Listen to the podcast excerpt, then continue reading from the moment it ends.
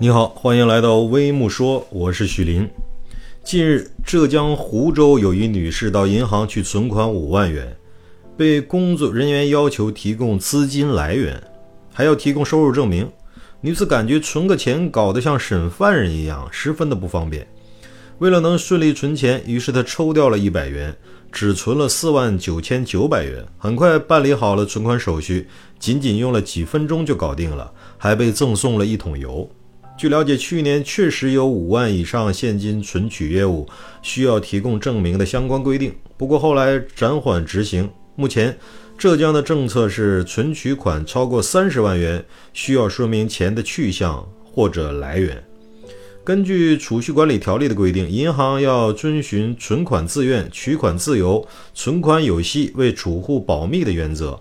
并没有要求存款人要提供资金来源以及收入证明的附加条件，而银行的这一要求也增加了群众存款业务的负担。有人认为，银行为了防止洗钱、防止来源不明的资金被存入银行，对大额存取需要监管可以理解，但小额单次存取能不能提高门槛？毕竟像审讯一样的询问，换谁都会不舒服。另有网友称，存五十万的话，要个合法收入证明是有必要的。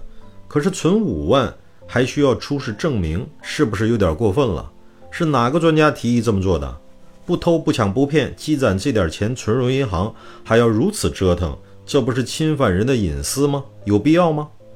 也有人称，目前就是不让你们去存钱，多去消费，最好买房，不然怎么拉动经济？有一次去银行办理银行卡，机构营业员问办卡干嘛用，又问在哪儿上班住哪里，钱从哪儿来，还要收入证明，让人太无语了。期待银行的改变和变通。大千世界无奇不有，各种存钱的理由都有，但是只要是不违法，还应该给老百姓提供更多的便利。当然，我们也理解银行，它有它的顾虑，互相理解一下吧，让我们生活更美好。你好，这里是微木说，我是许林，欢迎评论区点赞、留言、转发，再见。